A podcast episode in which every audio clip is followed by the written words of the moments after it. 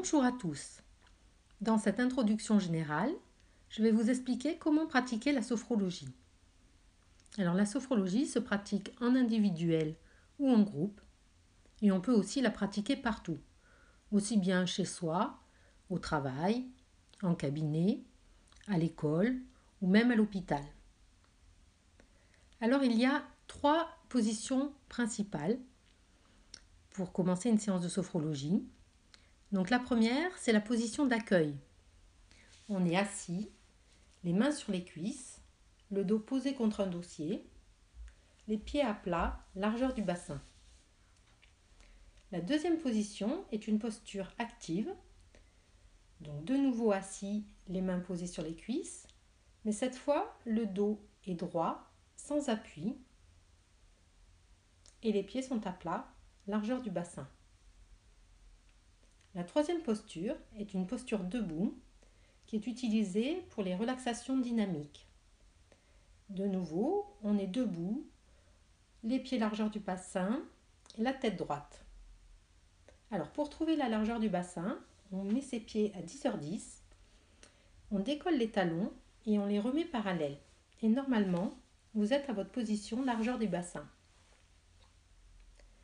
Les exercices se font le plus souvent les yeux fermés pour faciliter la concentration et inviter au regard intérieur, en se mettant à l'écoute de son ressenti, des sensations et des manifestations physiologiques de son corps.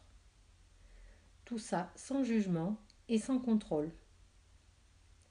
Mais si c'est difficile pour vous de fermer les yeux, on peut aussi laisser les yeux mi-clos, le regard porté devant soi à peu près un mètre.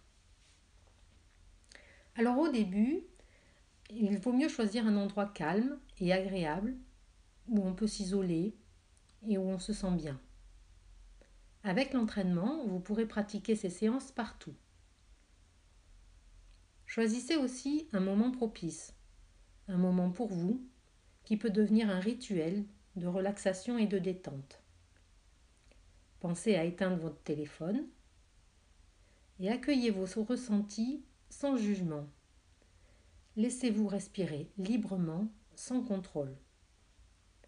Et on commence toujours par expirer, puis à enchaîner une longue inspiration douce et profonde.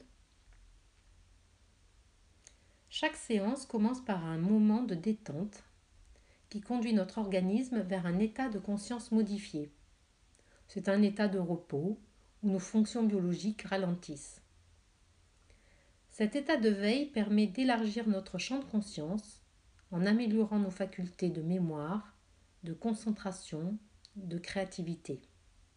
Et il en résulte une meilleure perception de soi, une sensation de sérénité et un lâcher-prise, et évidemment un mieux-être. Les bienfaits de la sophrologie sont nombreux.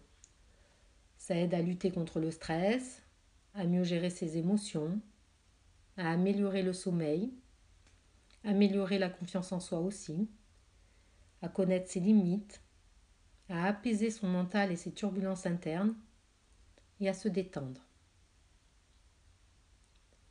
Dans ce podcast, vous trouverez des podcasts d'informations que j'ai appelés Introduction, qui donnent quelques clés sur les phénomènes physiologiques ou sur, ou sur la sophrologie, et des séances pratiques par thème.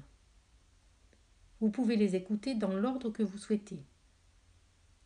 L'idéal est de faire plusieurs séances plusieurs fois, car avec l'entraînement, les bienfaits sont plus rapides et plus durables.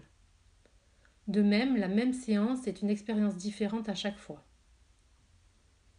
À la fin de chaque séance, vous pouvez noter dans un cahier ou dans votre journal intime votre ressenti. Et vous pouvez comme ça voir l'évolution au fil des séances. Et si vous le souhaitez, vous pouvez me laisser un commentaire sur chaque podcast. Je vous souhaite de prendre soin de vous et de profiter pleinement de ces podcasts.